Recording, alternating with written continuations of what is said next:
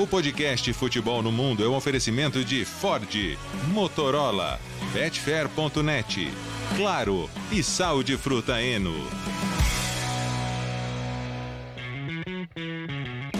Alô Brasil, olá para você que é fã de esportes. Podcast Futebol no Mundo está no ar 217, mais um final de semana movimentado antes da data FIFA.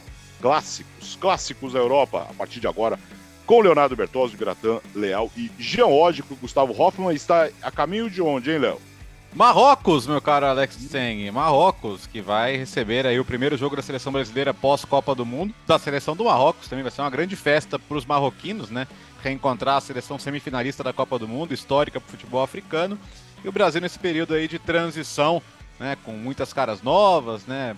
Preparando o terreno aí para o próximo treinador. Então o Gustavo vai acompanhar tudo de perto. Por quê? Semana de data FIFA. E azar de quem não gosta, pra gente, por exemplo, tem muito jogo bacana. Tem só Itália e Inglaterra, quinta-feira, no estádio Diego Maradona de Nápoles, que está vivendo uma fase de euforia. Então vai ser muito bacana, né? Já começar a eliminatória da Euro com a última final e vai ser muito legal de acompanhar. Não é o único jogo, né? Teremos vários jogos com transmissão aqui dos canais ESPN das eliminatórias da Euro, mas logo para começar, já começa com essa porrada aí com Itália e Inglaterra, vai ser muito legal. Uh, o Birateléu está de atestado médico, mas está, está aqui com a gente, né, Bira? É, na verdade eu já estou bem melhor, viu? já, já, já, tô, já tô bem mais tranquilo, mas de qualquer forma, hoje é um dia que, por coincidência, ficou light na minha escala, então tô por aqui. O Bertozzi falou que, que esse amistoso da seleção brasileira preparando o terreno para o novo técnico, e bom, talvez os resultados do fim de semana tenham É. ajudado ainda, né? Opa! a, a, a A dar preparar o força, vai. A preparar o terreno para o novo técnico. É verdade. E aí, Jean? Pois é, tudo bem? Olá, companheiros. É, você sabe que hoje em dia eu olho para todos os jogos do Real Madrid um pouco com essa perspectiva, né, com essa possibilidade da gente ver um, um, um Carlo Ancelotti assumindo eventualmente a seleção brasileira. A verdade é que o Real cada vez mais parece, né, agora depender completamente do que vai acontecer na Champions League. Eu acho que assim como a gente diz que o campeonato italiano está definido, que o campeonato francês, por mais que o PSG se esforce, parece estar também definido. É, agora, acho que a gente pode falar isso também do campeonato espanhol. É uma das pautas desta edição do podcast. Vamos embora então pro clássico do final de semana, pro grande clássico do final de semana entre Barcelona e Real Madrid de virada. Deu Barcelona, Léo. Deu Barcelona, Alex. E foi um jogo diferente. Foi a terceira vitória seguida do Barcelona. Três clássicos do ano, três vitórias. Isso ajuda muito a colocar essa aura de incerteza sobre o futuro do Ancelotti, né? Perder clássicos assim consecutivos não fortalece o trabalho de nenhum treinador. E todos foram diferentes um do outro, né? No primeiro, Barcelona, no, da Supercopa, Barcelona amassou 3 a 1 não contou que foi o jogo, era para ser uma goleada. No jogo da Copa do Rei, o, o Barcelona se segurou, fez 1 a 0 e tomou pressão, tomou pressão, tomou pressão, saiu com 1 a 0 e está em vantagem na Copa do Rei. E o jogo de ontem, assim, o Barcelona foi melhor a maior parte do tempo, mas quando sai o gol da vitória nos acréscimos com o QC, o jogo parecia estar mais pro Real Madrid, né? O Real Madrid parecia ter respondido melhor às trocas, depois da entrada do Rodrigo, do Asensio, o time estava com uma pegada bem ofensiva, né? Até porque precisava de qualquer jeito ganhar o jogo. Aí o gol do Asensio, faltando 10 minutos, é anulado por milímetros. O Real Madrid se, se, se desorganiza no final, vamos dizer assim. E, a, e, aparece a história do herói improvável, né? Que é tão frequente assim nesses grandes clássicos. O Kessie, o ex-jogador do Milan, que entrou no segundo tempo, aparece na área para finalizar um brilhante calcanhar do Lewandowski para o balde fazer o cruzamento e o Kessie aparece na área para fazer o gol. A comemoração no final do jogo foi comemoração de campeão, né? É, claro que todo clássico já tem uma comemoração diferente, você vibra e tal, faz festa, mas foi de campeão. E aí tem tudo o que aconteceu durante a semana indo para campo, né? O, o, o Laporta, não vou negar que ele é muito bom na comunicação, né? Ele conseguiu trazer para o torcedor do Barcelona uma sensação de que, em vez de indignado com o que os dirigentes fizeram no caso Negreira, é, eles, o torcedor parecia ter comprado a ideia de que o Barcelona é vítima de uma grande conspiração, de uma grande campanha de difamação, e o torcedor, o torcedor do Barcelona está numa pegada muito mais vibrante do que em boa parte dos últimos anos. Viu? A sensação é de que o, ontem o Camp Nou também, quando precisou, ajudou, jogou junto, empurrou, pressionou o adversário. Claro que o Barcelona também está fazendo um esforço maior para controlar aí a turistada nos jogos, né? Está fazendo mais exigências aí para o sócio trocar o ingresso, mas eu achei que o torcedor foi muito importante também para esse resultado. Fato é que mesmo com, com o desfalque importante do Pedro, né? Mesmo com o Dembélé ainda de baixo, o Barcelona conseguiu uma vitória crucial. Assim, acabou o campeonato e para o Real Madrid a, a pressão agora de Champions e Copa do Rei é gigante, né? Copa do Rei está atrás e vai ter que ganhar do Barcelona no Campo Nou, sendo que perdeu os últimos três jogos ao todo. É, não perdia no Campo Nou desde 18, que era o Lopetegui ainda o técnico, você ter uma ideia de quanto tempo faz. E a Champions, cara, por mais que seja uma competição mágica para o Real Madrid, você não vai ganhar todo ano, né? E o lado da chave ainda tem que tirar Chelsea, você tem que tirar depois, se passar é, City ou Bayern, que são times que jogam melhor que o Real Madrid hoje. É, é uma temporada que caminha para a maior chance ela terminar em decepção e ela, e ela terminar com o Ancelotti demitido. Então, se o torcedor da seleção brasileira está esperando o Ancelotti no mercado, eu, eu, te dou, eu te dou uma 70, eu te dou uns 70, 80% de chance disso acontecer, cara. Fala, Bira. Não, eu acho até que mesmo se o Real Madrid ganhar a Champions, há uma chance razoável do, do Ancelotti ser demitido. Porque é, talvez fique na, a sensação para o Real Madrid que ganhou, apesar de tudo. É, é, não, não foi um trabalho consistente no geral. É, nesse jogo, eu achei o Barcelona é, razoavelmente superior. De fato, naquela reta final de jogo, o, o Real Madrid faz alterações que deixam o, time mais, mais rápido, com mais intensidade que o Barcelona, e o Rodrigo carregando a bola, o, o Ceballos, o Ascenso, o Real Madrid ganha chegada na área e até acaba fazendo aquele gol que, que é anulado, e mas o momento era, era favorável ao Real Madrid, mas foi um dos poucos momentos do jogo que dá para ver como favorável ao Real Madrid. Acho que o Barcelona foi um time, foi mais time no jogo durante a maior parte do tempo. Talvez também seja uma percepção um pouco distorcida pelo fato de que o Real Madrid fica na frente do marcador praticamente todo o primeiro tempo, né? Faz uhum. o primeiro gol logo no comecinho com um gol contra do Araújo, nossa, um gol completamente azarado dele. E o Barcelona empata só nos acréscimos do primeiro tempo, né? só no finalzinho. Então, é, do primeiro tempo inteiro, o Real Madrid está na frente. Então, é claro, o Barcelona tinha que buscar o, o, resultado, então acaba gerando mais, mais chances de gol, gerando mais oportunidade, porque está pressionando. De qualquer maneira, acho que o Barcelona pareceu um, um time mais inteiro no, no jogo do, do que o Real Madrid. E curioso que o, o Sérgio Roberto foi eleito o melhor jogador em campo e de fato ele jogou muito bem. Mas o meio de campo do Barcelona acho que foi muito bem como um todo, né? O, o, o Sérgio Roberto, o Busquets e o De Jong. É até um meio campo um pouco diferente, né? Um meio campo. Um, você imagina mais um Gavi, por exemplo, o Gavi jogou mais adiantado, né?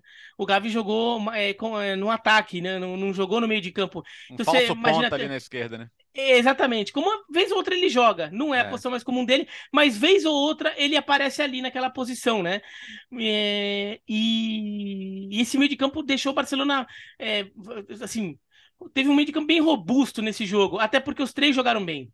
É, é, talvez se, o, se fosse um jogo em que o, o Busquets acabou tendo, uh, não, não conseguia acompanhar o ritmo, alguma coisa assim, daí talvez sofresse mais. E talvez até por isso no finalzinho do jogo o Real Madrid tenha estado melhor, porque tinha mais intensidade. Esse meio de campo talvez já não tivesse mais condição de acompanhar um ritmo mais acelerado do jogo. Mas no geral foi um meio de campo que funcionou bem. É, é eu acho que assim, o jogo de ontem não é exatamente um jogo que a gente possa usar para testar a superioridade do Barcelona sobre o Real Madrid. Acho que pelo que vocês falaram, pelo segundo tempo, pelo que o Real Madrid poderia ter feito no momento em que sai o gol da vitória do Barcelona. Então, eu acho que assim, quando um jogo se encaminha para uma reta final com o time é, que acaba perdendo superior, eu, não é o jogo de ontem. Acho que a questão toda para avaliação do, do Real Madrid na temporada, do Campeonato Espanhol especificamente. A questão é que a gente está falando de 12 pontos. É muita coisa.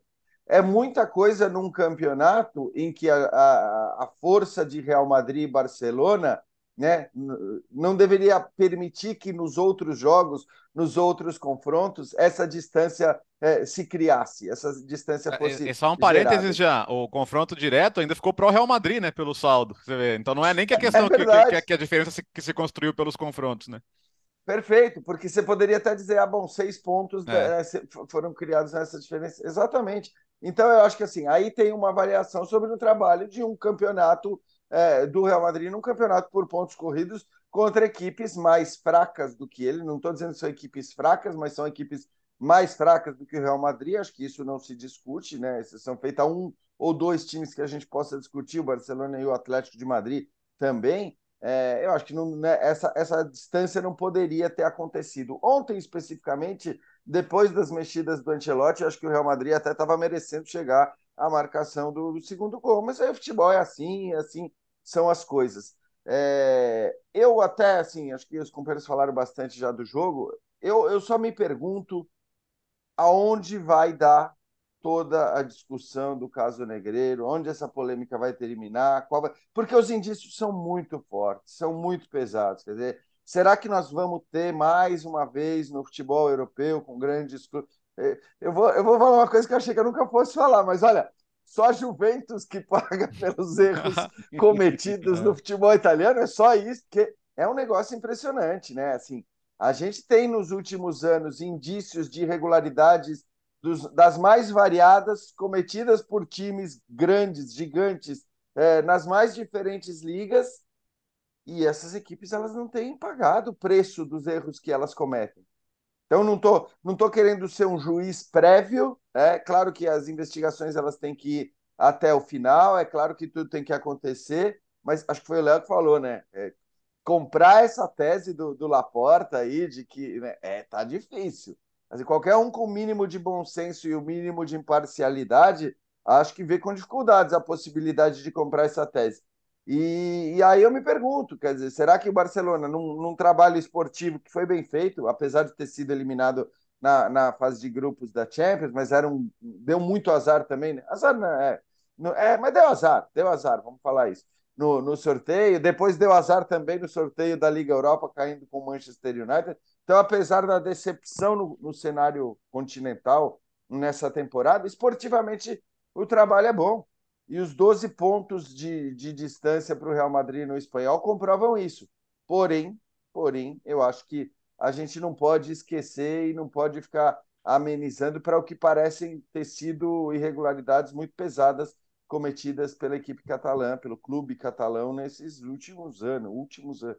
Não dá nem para dizer últimos, né? É um bom tempo. É, o que eu vejo de, de, de positivo nessa situação, né, é que, assim, a, eu gosto sempre de usar aspas, né? A Superliga, entre aspas, acabou, né? Acabou. Ela, ela já ela já estava morta, enterrada, com duas pedras em cima, agora tem uma montanha em cima dela, porque Real Madrid e Barcelona estão rompidos, né?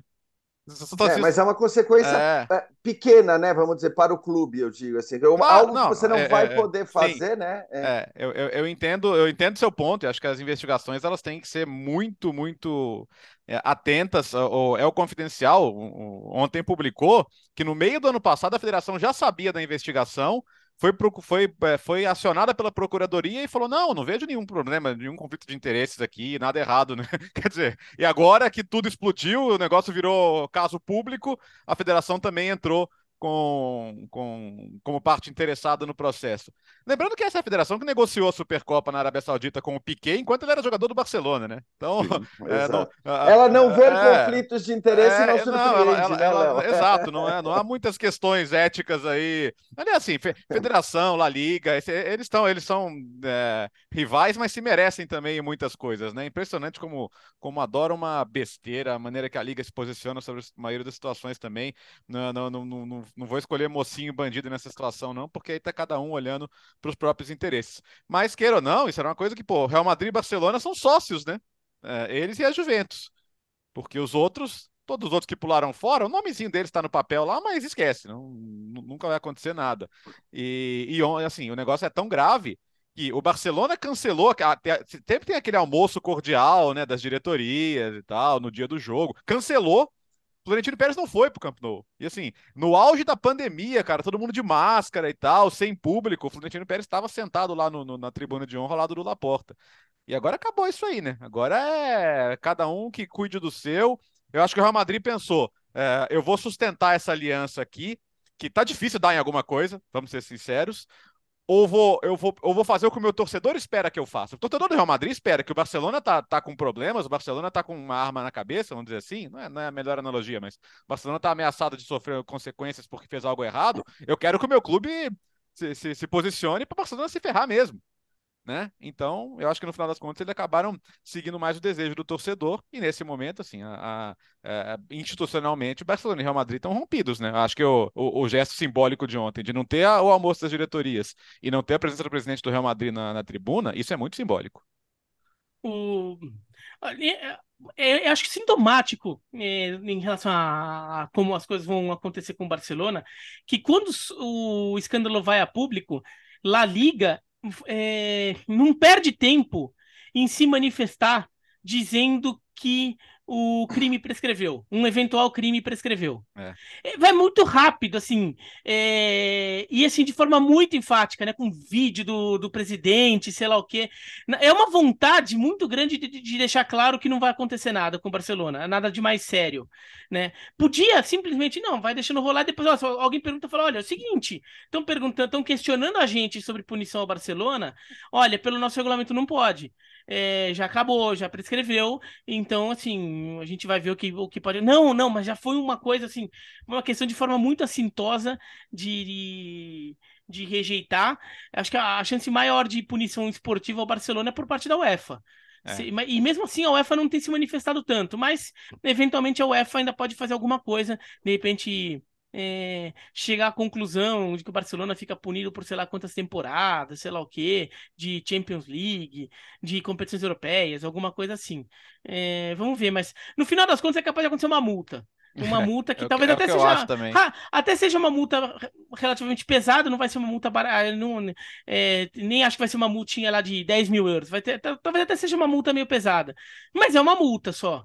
Né? E um clube como o Barcelona tá com dificuldade de fechar as contas, tá tudo na conta do chá ali, mas no final das contas dá um jeito para se virar. É uma multinha. Né? Vende, é, vende mais 10%. Paguem suaves prestações também vende mais 10% ali do, dos direitos futuros de televisão, do sei lá o quê, e no final das contas já levantou esse dinheiro para pagar. É. E só um pontinho assim em relação ao Real Madrid, eu acho que a postura do Real Madrid, nesse caso, a gente está falando de um escândalo, né? De um, de um caso que possivelmente envolva manipulação de arbitragem, quer dizer, é algo muito sujo. É, não é aquela coisa do, do erro cometido é, na inscrição de um jogador, vai, para pegar um exemplo, em que você acaba involuntariamente tendo uma vantagem esportiva e, e, a partir dessa vantagem esportiva você pode até discutir qual é a postura que o outro deve ter, né? Quer dizer, se o outro deve dizer, não, pera lá, tudo bem, os caras acabaram colocando um jogador para atuar irregularmente no campeonato, mas é, claramente não houve é, má intenção, esportivamente, no fim, os caras jogaram futebol, e jogando futebol conseguiram os resultados que conseguiram, e, portanto, aí eu acho que cabe uma discussão do ponto de vista do que o clube rival precisa fazer, tem que fazer, o quanto ele tem que lutar por uma punição. Mas nesse caso, convenhamos, eu acho que assim, é, se se chega à conclusão de que, de fato, aconteceu o que parece haver ter acontecido, né? porque parece, hum, é, então se, se chegar à conclusão de que sim, houve é, é, essa má intenção, essa manipulação de árbitros e tudo mais, e de, de ter benefícios através né, de seja de escala, de escolha que os árbitros faziam dentro de campo, o que quer que seja.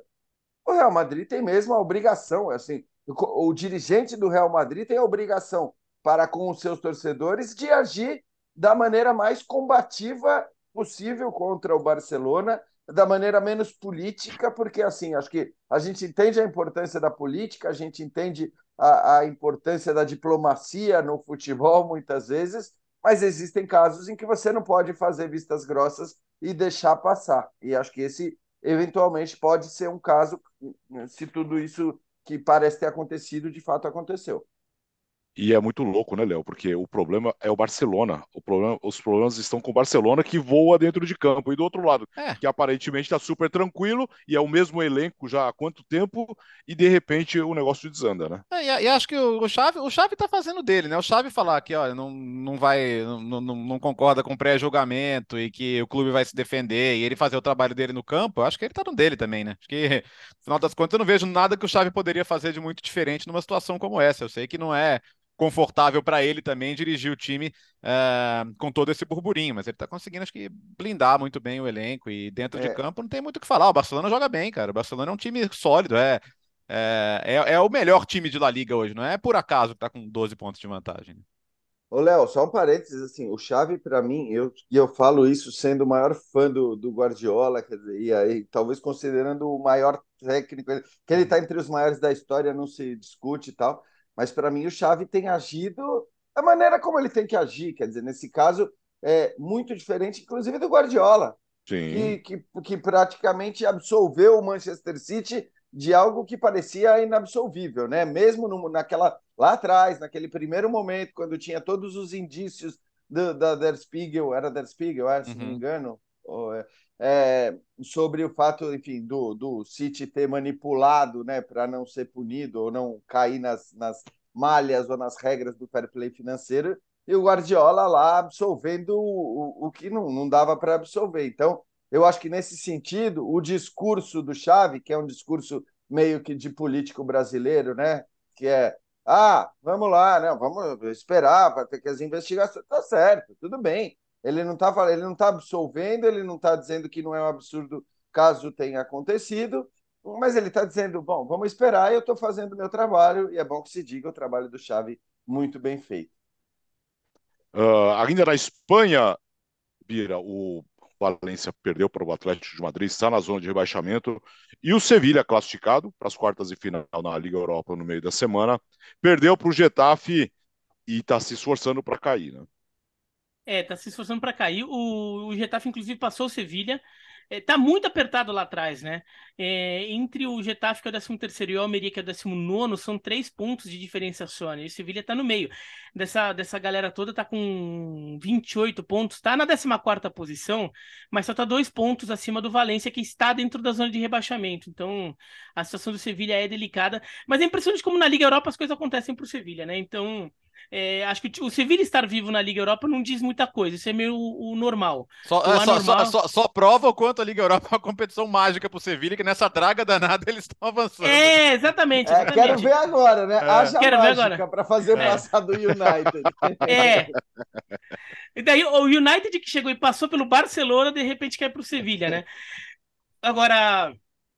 O, o São Paulo está tá ameaçado de cair, talvez até caia, até vocês ouvirem esse podcast Talvez ele já tenha caído. A gente está gravando, então se está se falando muito nisso, mas ele ainda não caiu. E olha, é, é compreensível, porque o, o Sevilha tem um futebol muito pobre para um time que no papel não é tão ruim. É um time que uhum. deveria estar tá jogando mais futebol.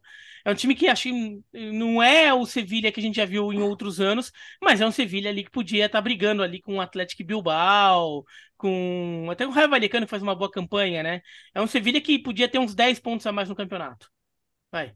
É... Daí você faz o cálculo ali, ficaria até perto do rival Betis. Mas em relação ao Valência, o, o, jogo contra o Atlético de Madrid foi um negócio constrangedor do, do ponto de vista do Valência. Constrangedor. O, o, Atlético de Madrid realmente parece estar se acertando. O time está jogando um futebol interessante, um futebol convincente. É ganhou, eh, construiu a vitória com tranquilidade, um ataque que, que funciona, não é aquele time que parece sofrer às vezes para criar as oportunidades, é um time que o, o, futebol tá saindo ali com né, tá saindo.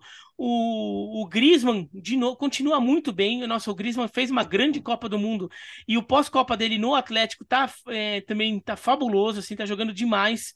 E enquanto isso o Valência parecia ficar olhando Parecia, parecia que o time nem, nem lutava muito. O único momento em que o Valencia dá sinal de vida é quando faz um gol que depois, do Hugo Duro que é anulado pelo VAR, porque no início da jogada tem uma falta no Depay. Mas só. Fora isso, o Valência ficava olhando o Atlético de Madrid, o Atlético de Madrid vai, faz um, faz dois, faz três, e o Valência só olhando, assim, um time que parece jogar de cabeça baixa até, e nessas horas que o time está lutando contra o rebaixamento, acho que isso é o que o torcedor menos gosta, é ver um é. time que parece estar tá aceitando o seu destino, e olha que não é que o Valência é o Elche, por exemplo, que esse já caiu. E já tá trocou de técnico de novo, é. Saiu é. o Pablo Matim. O, o, o Valência tá ali na briga, tá um ponto atrás do espanhol e o espanhol tá fora da zona de rebaixamento. Mas tá, tá feia a coisa. E Acho que até os jogadores, o torcedor sente isso, acho, acho que até os jogadores percebem que não há muita perspectiva no clube enquanto estiver com essa direção do Peter Lin. Eu, o jogador sente também quando, quando a direção não está investindo, né? Quando Sim. não está trabalhando para aquele time ficar melhor, daí baixa a, a, a cabeça do time em campo também. E a gente vê esse Valência que. Nossa, eu ainda acho que no final das contas o Valência dá um jeito de escapar. Porque tá muito equilibrado ali, uma vitóriazinha que consegue, o, o time sai da zona de rebaixamento. Ele venceu, por exemplo, na penúltima rodada o Osasuna. Então arranja uma vitóriazinha aqui, dá um salto ali, deixa Retafe, ou Cádiz, ou Valladolid para trás. Mas olha, tá difícil. O que pode salvar é que em casa, né? Talvez pelo, pelo torcedor ser um torcedor fanático que empurra bastante, é, tá conseguindo alguma coisa. Que fora, cara, assim, é, seis pontos, uma vitória, três empates, nove derrotas, seis pontos de 39. O time fez oito gols fora de casa só. São seis jogos sem fazer gol fora, são sete jogos fora sem vencer. É, são, é, é, nunca tinha ficado seis jogos fora sem marcar, e desde que voltou para a primeira divisão, não ficava sete jogos sem vencer como visitante. Então a situação é dramática. O clube está alugando ônibus aí para o torcedor ir de graça para o jogo contra o Almeria, que vai ser na outra rodada, né? Na próxima pega o Raio Valecano. E já no fim da rodada, ou seja, sabendo o resultado dos adversários, é dramática a situação. Mas me impressiona menos que a do Sevilha. Porque assim, o torcedor do Valência, ele está avisando desde antes disso acontecer quando o time estava ganhando Copa do Rei, porque ele já sabia da gestão do Peter Lin, do desastre que era, sabia que o clube estava sucateado, sabia da falta de cuidado com o dia a dia, então, mesmo quando o time estava em situações melhores, até jogando competição europeia, o torcedor já estava avisando, estava protestando, estava pedindo que essa direção se mandasse. E agora pode tomar o remédio mais amargo de todos, que é o rebaixamento. O Sevilha não, né? O Sevilha, sim, é um clube pô, tido como bem administrado, habituado a jogar grandes jogos. E, e, eu acho que faz sentido a troca de técnico, porque tem uma coisa sobre, sobre, sobre as ideias do São Paulo que é, para time que está caindo, cara, o, o jogo dele é, é uma coisa um pouco quando. É, é, é um exemplo extremo, tá? Mas quando o Leeds estava caindo com o Bielsa e assim. Esse cara tem uma ideia de futebol que agora não cabe. Agora a gente precisa começar a parir resultado. Parir resultado. Ganhar, assim, se for 1x0, gol, 1x0, gol de bunda, tem que ser assim, velho. Entendeu? Então eu acho que é, é que seja, cara. É, não tem jeito. Então eu acho que eles devem recorrer a algum técnico especialista nessa situação. Eu vi que a imprensa falava de Mendilibar, por exemplo. Um cara que tá acostumado, cara, que todo ano pega um time que tá nessa situação, entendeu? Acho que vai ser por aí, mas é, é feio. É, de certa forma, pode até sacrificar as chances de uma Liga Europa? Pode, mas a essa altura do campeonato, cara, Liga Europa já tem seis. Ficar na primeira divisão é, o, é, é a prioridade da prioridade. O Sevilla não devia estar nessa situação, né? É, só para lembrar, daqui a três rodadas a gente tem Valência e Sevilha, né? Nossa. O Valência jogando em casa, que vai ser um jogo. Tudo indica que daqui a três rodadas essa situação ainda não vai ter mudado substancialmente. Pra... Pode até acontecer, mas você precisaria ter duas vitórias nas sequências. Então, é... então assim, a gente vai ter um jogo interessante. E eu e eu tô com o Léo assim em relação ao São Paulo. Nesse caso, assim, por mais que eu acho que o São Paulo tem muitas qualidades, embora tenha também muitos defeitos, e aí não estou nem falando só dessa questão de, de não fazer o tipo de jogo talvez adaptado e adequado à, à, situação que o Sevilha está nesse momento, mas, é, mas eu acho que é isso. Agora você precisa olhar para a sua situação. E, e, convenhamos, né? Ah, assim, também olhar para a Liga Europa e acreditar na mística do Sevilha na Liga Europa, é, nessa Liga Europa especificamente, na qual você vai ter um confronto com o Manchester United, depois você vai ter um confronto ou com a Juventus ou com o Sport, e depois conseguir passar desses dois confrontos ainda jogar uma final, sinceramente eu acho que é, é, agora o olhar todo ele tem que ser de fato para essa situação que não é aceitável para o Sevilha no Campeonato Espanhol. Por Valência, é, é o que o Léo disse, a gente já é, vem algum tempo sabendo que, por mais que surpreenda ver o Valência né, com o seu nome ali é, na, na, na, tão, tão próximo da possibilidade de ser rebaixado, é, não, é, não é uma surpresa tão grande. Uh, vamos para a Inglaterra agora, uma chuva de gols nas quartas de final uh, da FA Cup. O Manchester United venceu o Fulham por 3 a 1 o Brighton venceu o Grimsby por 5 a 0 o Sheffield United fez 3 a 2 no Blackburn e o City 6 a 0 no Burley. Semifinal agora teremos Brighton e Manchester United, City e Sheffield. Um jogo absolutamente maluco esse do Manchester United ontem, uh, Léo parecia que esse derby de Manchester ia subir no telhado. Chegou a subir no telhado, né? Porque o United não estava jogando bem, o Fulham fez 1 a 0 com o Mitrovic já no segundo tempo. Aí o, próprio Mitrovic faz uma besteira gigantesca, né? O, o, o William salva um gol uh, com, a, com a mão, né? O gol do Sancho, é expulso corretamente, o pênalti bem marcado com a ajuda do VAR, não tem muito o que discutir. Aí o Mitrovic me vai me dar uma trombada no juiz, pô. Era óbvio que ele seria expulso, pô. É, não tem essa. A, a, coisa que a gente pode achar normal no Brasil, né? Os caras fazer rodinha, pressionar o juiz, encostar nele. Tem certas coisas que lá, assim, você sabe, sabe que você vai ser expulso, cara. Você relou no juiz, você vai ser expulso, ponto. Então ele acabou deixando o time com 9, uma situação 11 contra 10 com o jogo empatado já seria difícil, possível prorrogação. 11 contra 9, o jogo recomeçou, saiu o gol do, do, do, do Sabitzer. Né? E acabou o jogo, né? Acabou o jogo. Foi para cima no final, tomou o terceiro gol. Então o Fulham tinha condição de conseguir uma façanha e, e seria mais incrível ainda para a temporada já ótima que faz o Fulham, mas o United prevaleceu. Não foi um grande jogo do United, mas o jogo se desenhou favoravelmente no segugo tempo e o United passa para pegar o Brighton. E é muito, muito, muito legal o Brighton e o Wembley, né? É muito legal, porque é, é, é um testemunho do grande trabalho do Deserbe, que conseguiu melhorar ainda o trabalho do Graham Potter, que já era ótimo. E, e como os caras são bons de contratação, né? Pô, o McAllister jogando muito campeão do mundo, o Mitoma. É, sabe que eu, estava lendo hoje que o Mitoma ele, ele, é, ele, ele é formado em educação física e a tese dele de formatura foi sobre a arte do drible e que ele executa muito bem hoje, né? E, e, e, é um dos melhores nisso. Ele colocou câmeras na cabeça de companheiros no estudo para analisar né, a reação de cada um ao movimento do drible do adversário, uma coisa bem interessante mesmo. Então, ele é graduado em educação física, estudou a arte do drible e coloca isso em execução muito bem dentro de campo. É, acho que o City não deve ter grandes problemas com, com o Sheffield United, para ser sincero. Foi dramática a vitória do Sheffield. O Biratan fez o jogo, né? Pode até falar mais sobre isso, mas uh, não vejo grandes problemas para o City. Acho que o City passa na semifinal. Acho que o, se o Brighton fizer um grande jogo, pode complicar esse jogo com o United, porque é um time muito difícil de enfrentar. É, o... Aliás, o City é sempre bom. É, o City é bom em sorteio, hein? Nossa, também tem isso, hein? Mas o, o Sheffield United ganhou do, do Blackburn. Foi um jogo meio equilibrado. Foi aquele jogo com muita vontade e pouco futebol. Um monte de chutão para lá e para cá. É, mas o Sheffield United teve dificuldades na, na, na marcação na, na, entrada da área. Então, é, quando o, Black, o Blackburn não chegava sempre, mas quando chegava, criava mais perigo do que o Sheffield United. No final das contas, o Sheffield United acha um gol de empate e nos acréscimos acha um golaço no Doyle de, de fora da área, um chute no ângulo que dá a vitória. Mas o mais justo era ficar com empate e o jogo ir para prorrogação. É, mas vamos pro, pro Manchester United de Fulham, que acho que foi o grande jogo dessa rodada, né? O, o Manchester City lá atropelou o Burnley também. Três é... gols do Haaland, né? Mas até foi curioso nesse jogo que foi o, é o Company, é o técnico do, do Burnley, né? Então Sim. enfrentou o Manchester City por onde ele se consagrou, virou um dos grandes jogadores da história do Manchester City. E ele enfrentou o Guardiola, que no final das contas ele é um técnico guardiolista, né? Ele é um herdeiro ideológico do, do Guardiola, como o Xavi no Barcelona. Cara, e fez isso com o Burnley do Shandite, né? Que era você transformar uma coisa, é, não, uma é, coisa é. totalmente não, diferente. É. E o Burnley na, na segunda divisão inglesa vai subir, tá muito na frente frente é, do segundo colocado e tá absurdamente na frente do terceiro colocado. Assim, é, é questão de tempo. Você tá tipo Napoli, tá nível Napoli no campeonato italiano.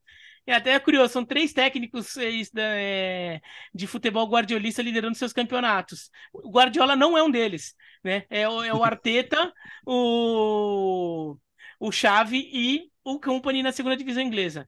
Mas o, eu queria destacar o Manchester United e, Fulham, porque foi um jogo muito complicado para o Manchester United. O Manchester United, como, como o Bertozzi falou, é... não vinha bem no jogo, não fez um grande jogo. E no momento em que sai o gol de empate do Manchester United naquele pênalti com, com, com dupla expulsão, tudo, até então o Fulham era melhor e estava ameaçando fazer o 2 a 0 né? O Fulham gerando muito jogo, o, o Andréas Pereira aparecendo bem. O, o William também estava fazendo um jogo interessante. É, aliás, eles fazem temporadas muito boas, no, é, apesar do, do insucesso deles na passagem pelo Brasil recente.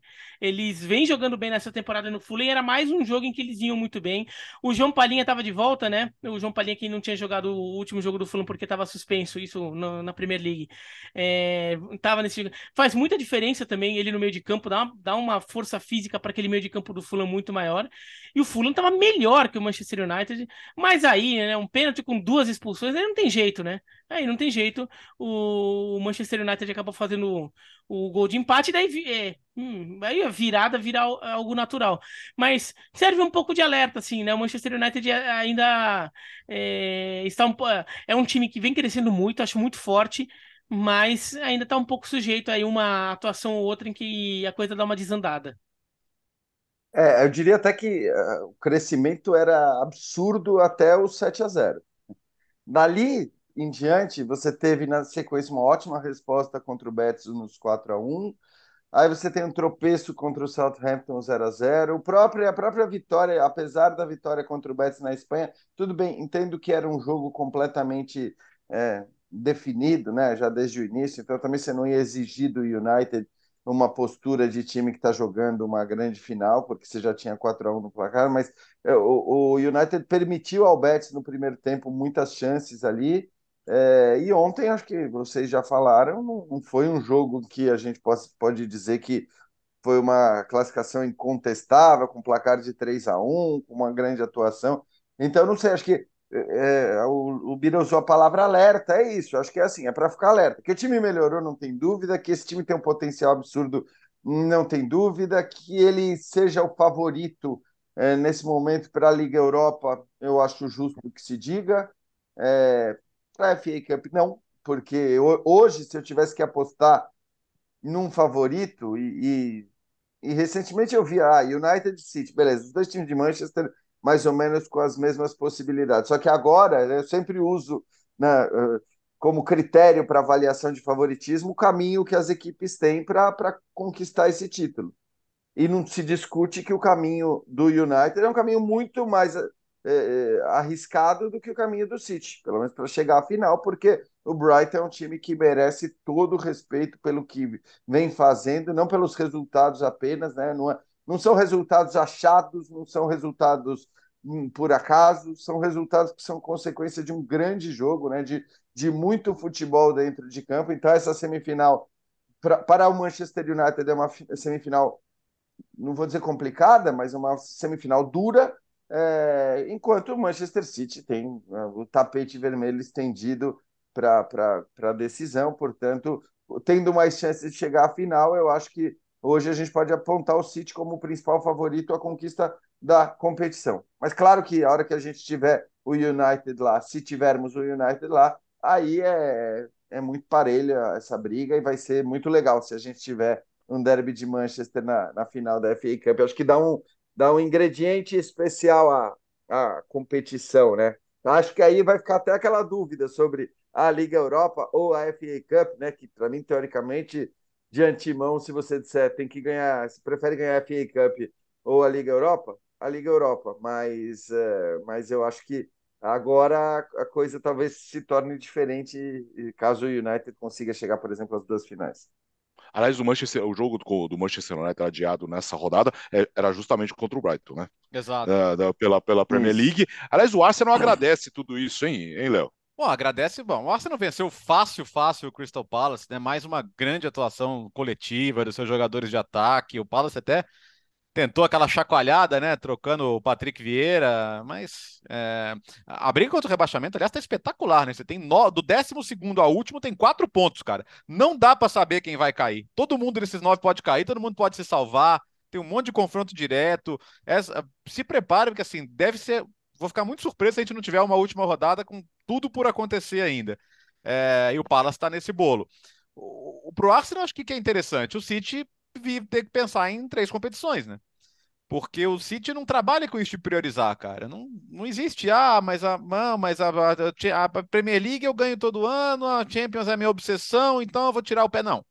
Mas ao mesmo tempo, Cara, é, você vai, você vai enfrentar a rodada de Premier League antes de enfrentar o Bayern, depois de enfrentar o Bayern. Não vou nem colocar tanto a FA Cup na equação, porque é esse jogo com o Sheffield United e a final é depois do fim da Premier League. Então não, não tem tanto peso assim. Mas queira ou não, você tem um abril em que você vai ter que jogar duas vezes com o Bayern de Munique, enquanto o Arsenal tem semanas livres, né? É, ainda tem essa questão. O Arsenal saiu da Liga Europa. A gente discutiu aqui na sexta-feira como ninguém vai falar que foi legal sair, mas ninguém vai falar que foi ruim sair também. Então, acho que nesse aspecto, a, a, como você dosa as energias em abril é significativo. E, e o Arsenal vai ter boas semanas aí entre jogos, né? Eu acho que isso pode fazer toda a diferença. O importante é, é, é agora é dura dar uma coisa do né? Arsenal. Então, acho que sim, quer dizer, o Arsenal agora tem essa. O Arsenal também, quer dizer, fora da Liga Europa, é engraçado, né? E Fora da FA Cup. É... Por um lado, eu acho que você olha para a situação do Arsenal na Premier League e diz, cara, né, de- deve ter. O jeito bom do torcedor olhar para isso é todo o foco do mundo, toda a possibilidade de se concentrar nesse campeonato em que o Arsenal vai fazendo uma temporada maravilhosa, né, que vai jogando em alto nível, quando as pessoas desconfiam, quando as pessoas acham que o City vai chegar, principalmente depois do confronto direto entre eles, né, que, que já aconteceu, é, ele vai lá e, e, e consegue se recuperar. Então não dá para discutir o que vem fazendo o Arsenal.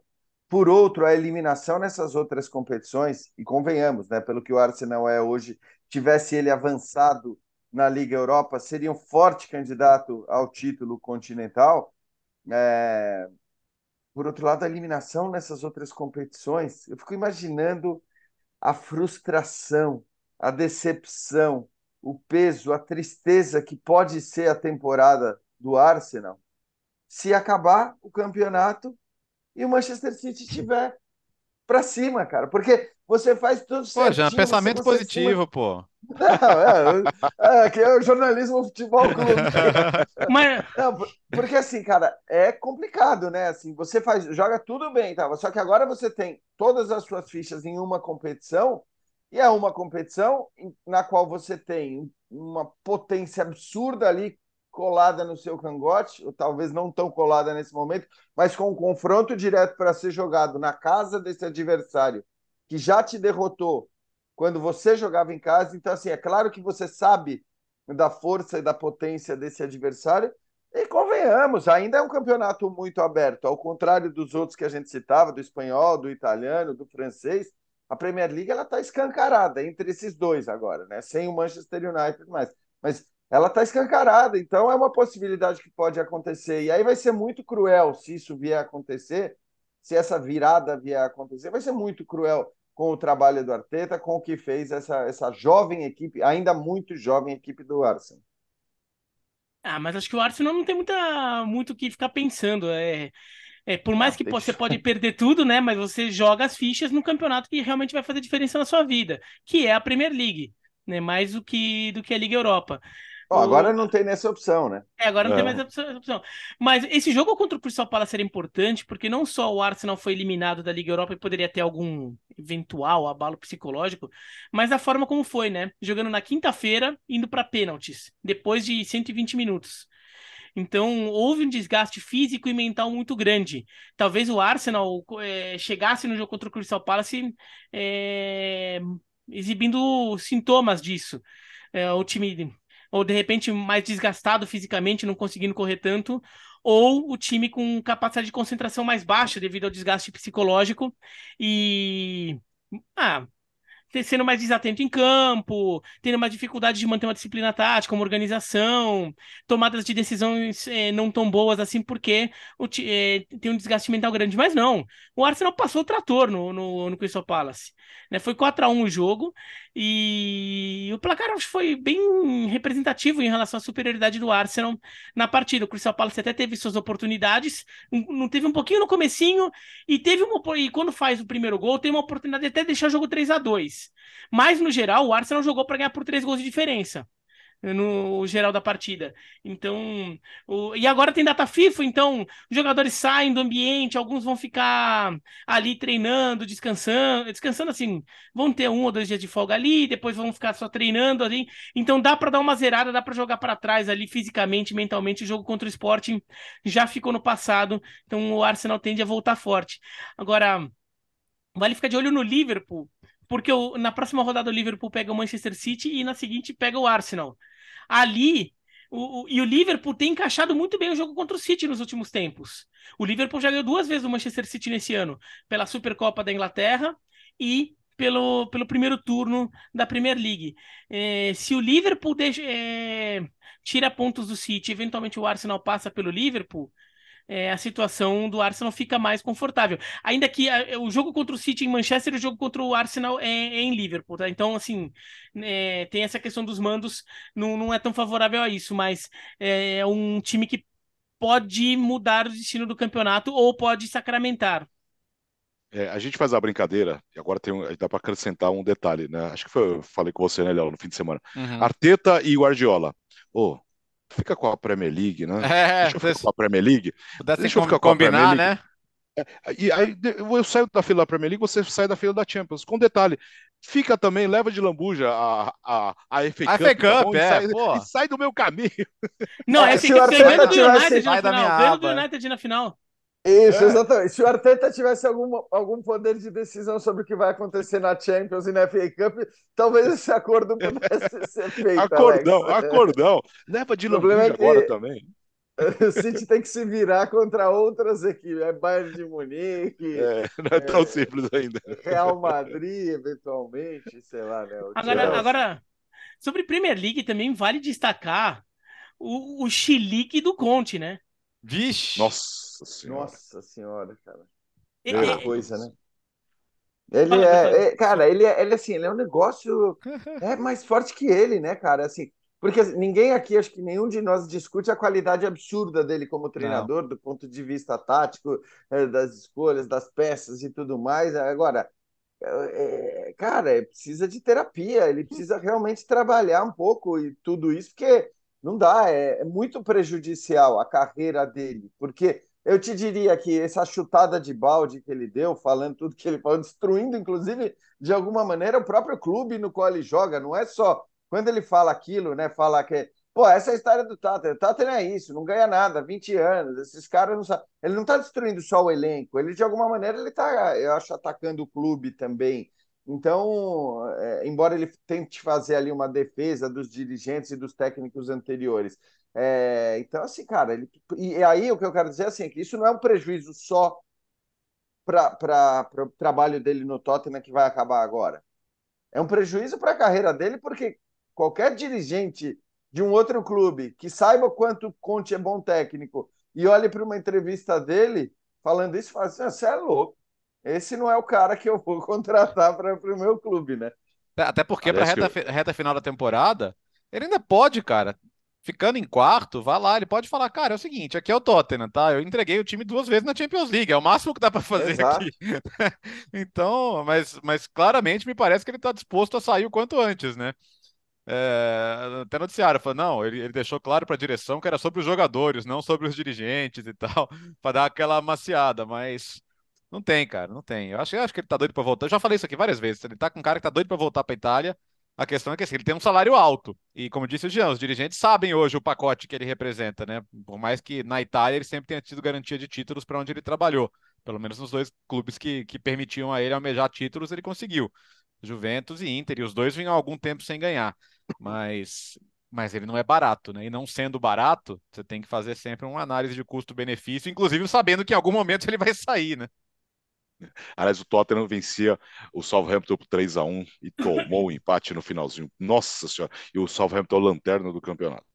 Vamos para a Itália agora. Tanta coisa aconteceu por lá. Dois clássicos espetaculares. É, a zona de rebaixamento a gente deixa para o Bira daqui a pouco, mas por enquanto o foco em Inter e Juventus, Lazio e Roma e também a ótima, grande vitória do Napoli, Jean. Pois é, bom, o Napoli, acho que a gente só chove no molhado quando fala do Napoli, né? É incrível, é espetáculo atrás de espetáculo, jogo após jogo. Olha, fica. Eu, o torcedor do Napoli deve estar numa, numa ansiedade, cara, para o que vem por aí, pela festa né, para a conquista do Scudetto e para saber o que vai acontecer na Champions, cara, porque, sinceramente, o Napoli ele tem uma boa chance de chegar à final da Champions League. E aí, você pode pôr a camisa que for do outro lado, se o Napoli conseguir chegar na decisão, é, você pode pôr a camisa que for do outro lado, são 90 minutos, cara. E 90 minutos de um time que joga hoje. É, ninguém joga mais que o Napoli. Isso, ninguém joga mais que o Napoli na Europa, tá? É, não quer dizer que o City não seja melhor, não tenha mais potencial, que o Real Madrid não possa jogar mais, que mas hoje ninguém joga mais do que o Napoli. Então, assim, a expectativa do torcedor ela tem por que ser muito alta. Mas enfim, já falamos muito do Napoli. É... Tem mais algum assunto sobre. Tivemos Juventus e Inter, né? Derby de ah. Itália. As duas Não, outro torcidas. derby que a gente quer falar, é. Daí, não, só dizer que a Juventus, gente, cara, tá bom, a Juventus está a sete pontos da zona de Champions League. Os caras perderam 15 pontos e eles estão a sete da zona de Champions League. Faltam 11 rodadas. É improvável? É improvável. Agora, com o que perdem pontos o Milan, a Inter, a Roma, a Lazio menos. Acho que a Lazio faz uma campanha excepcional para o que se imaginava, o que se esperava dela no começo da temporada. O trabalho do Sarri é o trabalho de mais alto nível. Ainda corre risco de ficar fora da Champions, eu acho que sim. E tá bom, vai para falar especificamente do jogo de ontem. Eu nem acho que ah, foi uma grande partida da Lazio, que a Lazio foi muito superior à Roma e tudo mais. Jogou uma hora com um jogador a mais. E aí, assim, destaque negativo para o Ibanes, né? Porque o cara faz uma temporada de altíssimo nível, jogando muita bola, convocação para a seleção brasileira justa, é uma temporada.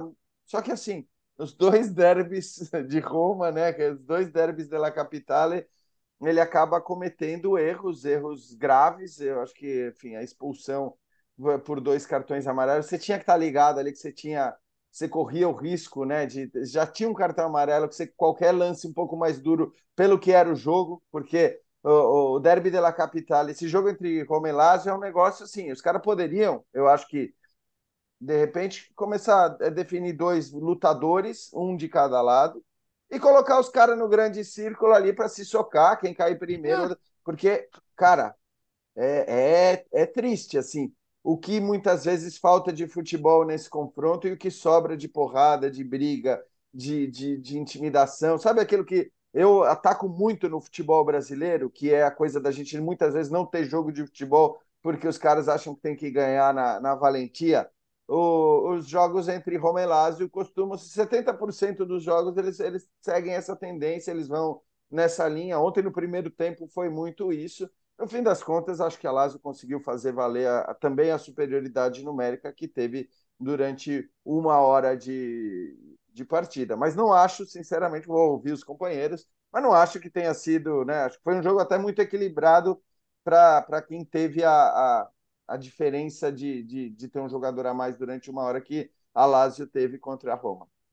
É, o ponto foi, é, o ponto é o seguinte, o jogo foi equilibrado, mas no final das contas a Lazio ganhou os dois derbys, não acontecia desde 2011, 2012. Então houve uma grande comemoração, teve, teve a, a, as brigas que o Jean escreveu, não acabaram no campo, né? É, teve bate-boca. É, sabe aquela história que você tem, você tem, você tem dois caminhos possíveis para voltar para o vestiário. Num você volta direto, no outro você passa na frente do vestiário do rival. Qual caminho fez a Lazio na volta? Aquele que passa na frente do vestiário do rival. E todo mundo gritando e comemorando. Aí tem notícia de jogador saindo pelado lá de dentro para xingar, para brigar.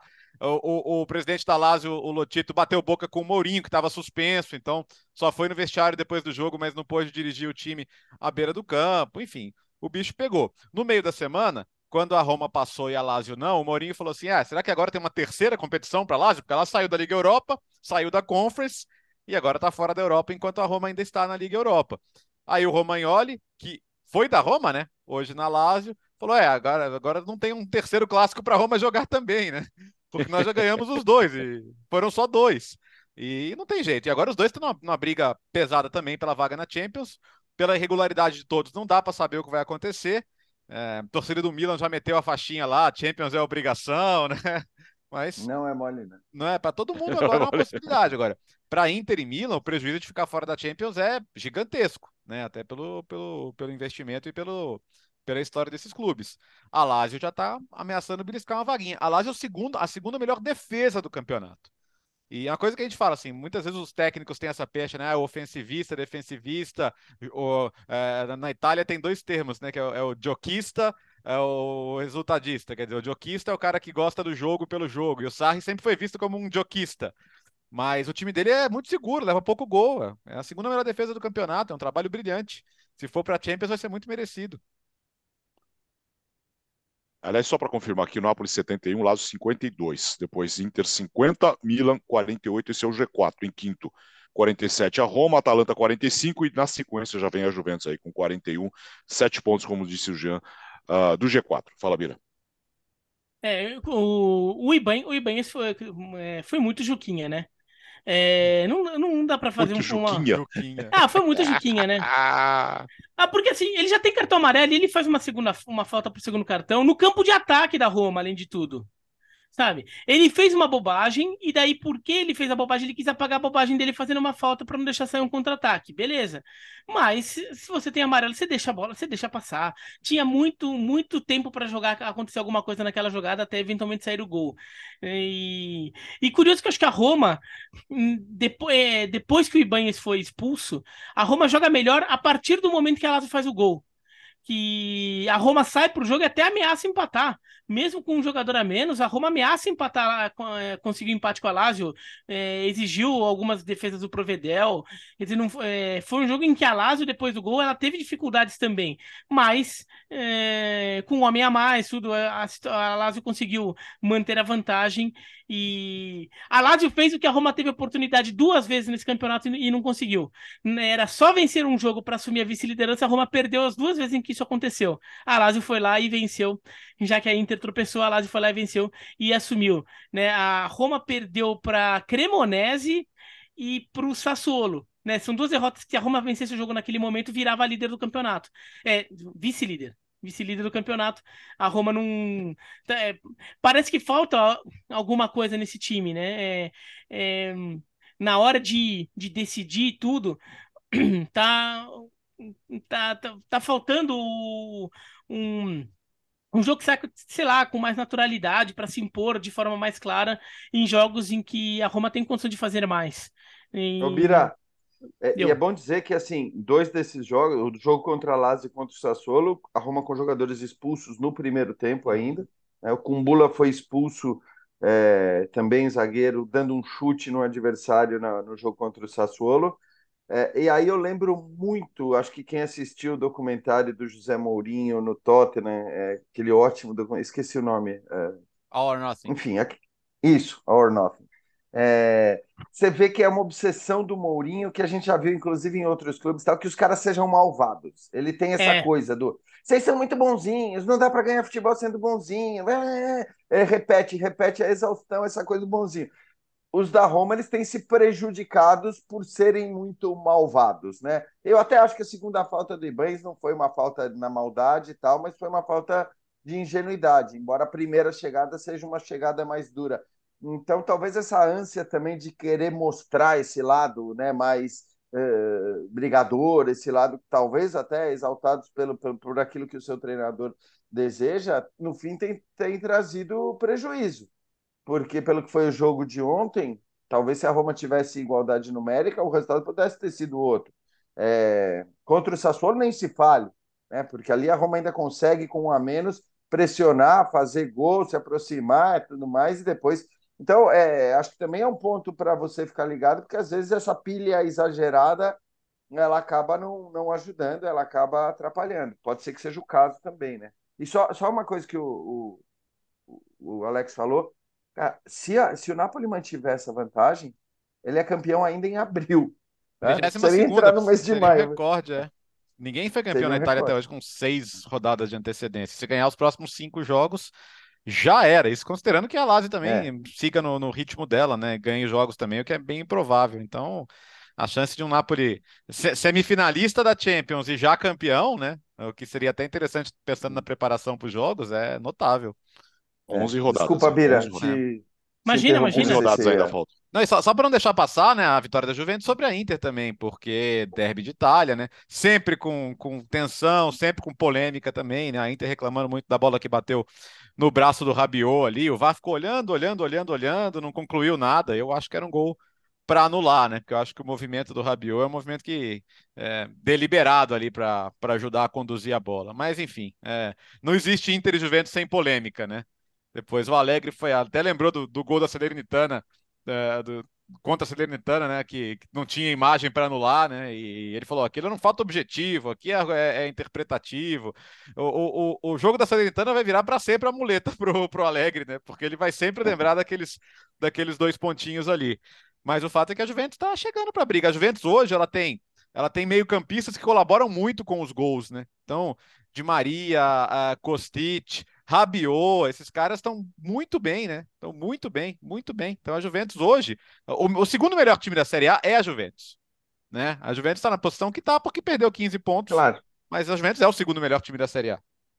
É, ela teria quatro pontos a mais que a Lazio, se é, não tivesse perdido exato. os pontos. Ela estaria, ela estaria com alguma folga na segunda posição. E, e eu, eu, até falei outro dia, acho que foi no SPNFC, e ela tem o melhor elenco da Série A. Sim. Ela continua tendo o melhor elenco da Série A. É uma loucura, porque a Itália tem seis representantes em competições europeias, três times nas quartas de final da, da Champions League. É, mas apesar disso, o time que é o time, né, é, é, é o que está na, na Liga Europa e que é, para mim, o melhor elenco da, da competição. Ô, Bira, só para a gente fechar a Itália, realmente é um feito, né? É uma façanha o, o que o Verona está fazendo, né? É, então Conseguiu eu, a proeza de arrancar, tirar a Sampdoria da lanterna. É, tá de parabéns, né? Eu nem sei como foi o jogo, eu só fiquei acompanhando ao vivo, porque eu tava no ar ao mesmo tempo. Tava no ar com o Sheffield United de Blackburn. Então fiquei só acompanhando ali, eu vi que a Sampdoria fez 2 a 0 no primeiro tempo, o Verona chega a fazer um gol que é anulado, claramente, obviamente foi roubado esse, essa anulação. depois o Verona logo depois faz um gol mesmo que vale, O Verona pressionando e toma um terceiro gol. É, eu fiquei tão pé da vida que eu não vi nada do jogo. Depois que teve isso, eu não vi os gols, eu não vi nada. Eu fiquei pé da vida, não, não quis distância, porque era um jogo pro Verona dar um, um, sinal de vida, né? Ganhar, ficar dois pontos no Spezia, então tentar uma arrancada final, ainda que eu acho que o time perdeu aquele embalo que teve quando, quando trocou de técnico e teve uma sequência de, bom, de bons resultados e ameaçou sair da zona de rebaixamento, mas acho que agora baixou a cabeça. Essa vitória contra a Sampdoria já seria um negócio meio.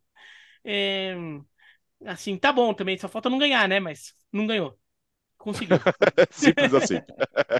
É, eu, eu, vou tomar um pouco de cuidado hoje para perguntar se nós temos um campeonato na, na Alemanha. Tá? Porque o Borussia Dortmund assumiu a liderança do campeonato, venceu o Colônia por 6x1 e contou com a derrota do, do Bayern de Munique para o Bayern Leverkusen por 2x1. O problema é que na próxima rodada teremos Bayern e Borussia, né, Léo? O problema é a solução, né? Vai que o Dortmund vence. Aí. Aí abre mais de uma rodada de diferença. O, o Nagelsmann ficou bem pé da vida com a atuação contra o Bayer Leverkusen, né? Lembrando, uh, o, o Bayern sai na frente no primeiro tempo, quando o Leverkusen já tinha criado as melhores chances, uh, leva a virada merecidamente com dois pênaltis do Palácio, não jogou bem o Bayern e ainda teve a lesão do Musiala, né? Que não vai com a seleção e duas semanas só para recuperar a lesão muscular, não, Talvez não jogue contra o Dortmund e vai fazer falta. Acho que o segredo é não falar do Dortmund, então não vou falar que o Dortmund ganhou de 6 a 1 não, que não. o Haller fez Léo. dois gols, que o Royce bateu o recorde de gols do clube, não vou falar nada disso. Ô, Léo, eu tava pensando, quando eu vi que o Dortmund agora abriu um ponto em cima do Bayern, né? Não tá mais na Champions League. Tem um foco total na Bundesliga. Eu, eu pensei, primeira coisa que eu pensei foi, bom, se o Léo há uma ou duas semanas, não me lembro exatamente quando foi, né? Com o Dortmund ainda na briga por vaga na, na Champions League, nas quartas de final e tudo mais. Já fazia sua apostinha no Dortmund naquele momento. Agora não tem mais dúvida, né? Eu acho que agora o Léo Bertozzi tem a convicção de que o Borussia Dortmund será o campeão da Meu Bundesliga. Deus. Né? Eu, podemos, podemos. Eu, eu aprendi, é, eu, aprendi, isso, eu aprendi a minha lição com o Dortmund, a gente não deve falar sobre ele. Quando a gente não fala sobre ele, ele nos. Ele, tá tudo ele, bem. É, então, então não vou falar, não vou falar nada sobre o Dortmund desse fim de semana. É, destaque na semana passada a gente falou, né, que o que o Hamburgo estava dando um jeito de, de recriar a briga para subir. O Hamburgo saiu da zona de promoção na Alemanha, na segunda divisão alemã. Né, o Hamburgo empatou essa semana com, com o Holstein Kiel. O Heidenheim e o Darmstadt venceram. Agora o Hamburgo é terceiro colocado. Tá indo na zona de, de repescagem da Alemanha. É, o Hamburgo tá fazendo uma força para não subir, que é um negócio impressionante. Uh, e agora, para fechar na Holanda, o Feyenoord disparou na liderança, venceu o clássico contra o Ajax. Uh, o AZ perdeu para o Twente, PSV empatou com o Vitesse e disparou na liderança o Feyenoord para ser campeão, Léo. E que vitória, né? Um jogo de duas viradas. Ah, o gol da vitória sai já no finalzinho com o Gertruida. É... E vamos lembrar, o Final vinha de, de um esforço no meio da semana, né? Na quinta-feira, um 7 a 1 em cima do Shakhtar, mas jogou. Uh... Jogou no meio da semana pela Liga Europa e, e assim, clássico fora de casa, né? Um clássico de, de muita rivalidade, muita pressão. O, o, o Ajax chega a virar no primeiro tempo com, com o Álvares e com, com o Tadic, mas o Feyenoord está arrumadinho, viu? O trabalho do, do Arne Slot, o trabalho da direção. É... O campeonato holandês está dos mais interessantes. A gente já falou que, que a maioria dos campeonatos está caminhando para uma decisão, né? E agora abre seis pontos também. Faltam o quê? Faltam oito rodadas, não está definido ainda, mas ontem era a chance do Ajax e o Feyenoord deu aquela resposta muito boa. Então é um campeonato que não está definido ainda, mas caminha para Roterdã, como aliás o nosso querido Biratã tinha destacado lá no começo da temporada, né? Que já, já via nesse Feyenoord um potencial para ganhar o título. É, era um ano que o Feyenoord vinha com um grupo em desenvolvimento já da temporada passada e Ajax e PSV perderam muita gente. O Ajax teve o, o elenco todo Nossa, dizimado, dizimado, né? Todo mundo foi vendido. E o, o Álvares, que inclusive faz um dos gols ontem do Ajax, só não foi porque muita gente já tinha ido. O Ajax falou: não, não, não, não, não. Daí, porque teve gente querendo levar o Álvares também. É que já tinha muita gente que tinha sido vendida, daí o, é, o Anthony, o. Quem mais? É... Não, mas só falar quem ficou mesmo. É, é por aí. É, muita, muita gente tinha saído, então o Ajax não, não vendeu o Álvares por causa disso. Então hum, era de se esperar que o Ajax e o PSV ficassem mais vulneráveis. Por isso que eu postei na, no título do Feyenoord dessa vez. E é muito interessante porque assim, é um time de uma torcida absurdamente grande e fanática e que não consegue ser consistente. Ó, né? Ganha títulos muito esporadicamente. Não é como... Mesmo o PSV ganha títulos com mais frequência. Onaná, Masraoui, Daily Blind, Anthony, Lisandro Martinez, Haller, Gravenberg, Talhafico. Posso ler... Sobrou quem mesmo? Posso ler mais aqui, mas acho que não precisa. É só o comecinho da lista. Não, o que, o que até valoriza o trabalho do Raitinga como técnico do Ajax, né? Conseguir é. manter o time na briga pelo título mesmo depois desse, desse saldão todo, né? O, o gerente ficou louco, todo mundo saiu comprando todo mundo. É, ainda consegue manter, remonta o time e o time ainda tá na, tá na briga pelo título, mas agora é, ficou muito difícil. Acho que vai ficar com o Feyenoord. O Igor Paixão foi banco, né? Ele entra é. no segundo tempo, mas ele foi banco do, do Feyenoord na partida. É, o, o Jean tá prestando atenção bastante nesse Feyenoord, né? É, eu, tô, eu, juro que eu perigo, esperava uma reta final de campeonato holandês um pouco mais apertada, uma reta final de campeonato holandês em que houvesse uma disputa, porque do jeito que as coisas vão, realmente tudo indica que a priorização do Feyenoord vai poder ser, no momento dos confrontos contra a Roma, vai poder ser a Liga Europa, né? É, lembrando, esses dois times se enfrentaram na final da Conference League da temporada passada. A gente teve muito problema né, em Roma, é. principalmente é. com, com uh, monumentos né, da cidade, da capital, depredados pela, pela torcida do Feyenoord. Então, existe muita preocupação em relação a esse confronto fora de campo também. E dentro de campo tem tudo para ser realmente uma, uma briga muito legal. Aí, aí sim, uma briga muito legal, para ser um confronto legal, porque a Roma, claro, ela tem um elenco que financeiramente vale mais, né, com jogadores mais renomados e tudo mais, mas o Feyenoord, acho que a própria campanha, a invencibilidade e essa facilidade para ao que aparece, ao que parece ganhar o campeonato holandês mostra que é um, é um adversário muito temível realmente e vai ser um confronto muito legal esse confronto entre os dois times na Liga Europa. A Roma decide em casa. É isso. Terminou o podcast Futebol no Mundo 217. Programão, hein, Léo? Muito bom, muito bom. E agora peço licença ao fã do esporte para desfrutar das minhas férias. Eu, ah. a, minha, a minha data FIFA agora, né? vou, vou, acompanhar a data FIFA de férias. É, não consegui ingresso para Argentina e Panamá, estava impossível. Ah. Acho que é o jogo mais concorrido da história do, do mundo. Esse reencontro da Argentina com a torcida em Buenos Aires. Mas vou, vou experimentar um pouquinho o clima da cidade também. Quinta-feira chego por lá e e a gente volta na outra semana, então. Ô, Léo, você vai, você vai para lá e fica lá até quando? Até domingo. Ah, tá bom. Se tiver encomendas, qualquer necessidade, é tá só bom, avisar. Tá Beleza. Boa viagem, boas férias. Valeu. Valeu, falou, Birá. Valeu, só dois destaques, é... falando rapidinho. O Paris Saint-Germain perdeu em casa do Rennes, não jogou nada, parece um time que não tinha Sim, nunca treinado, parecia jogo de pré-temporada. Sabe, que os jogadores, ah, fica todo mundo aqui, entendeu? Treinar uma movimentação. E com o Mbappé e Messi, né? É, com o Messi e Mbappé. Sim. A jogada do o Paris Saint-Germain ficava só tocando a bola atrás assim, e tentando de, de, dar um lança, achar um lançamento pro Mbappé. Era isso o Paris Saint-Germain jogando. O Rennes ganhou por 2 a 0 com méritos e uma coisa sintomática, nos minutos finais, ali nos, nos últimos 10, 15 minutos, o técnico do Rennes fazia substituição para deixar o time mais ofensivo. O time ganhando por 2 a 0 e ele fazia porque tanto que ele estava acreditando no time dele contra o Paris Saint-Germain nesse jogo. Foi constrangedor. E uma última coisa, daí vale como dica, se você, se você está vendo no YouTube esse, esse podcast, já vai lá no YouTube mesmo, aqui no YouTube mesmo da ESPN Brasil. Hum. Se não, vá ao YouTube da ESPN Brasil, porque nesse fim de semana o Gimnasia La Plata venceu o Estudiantes pelo Campeonato Argentino. É a primeira vitória do Gimnasia sobre o Estudiantes em 13 anos.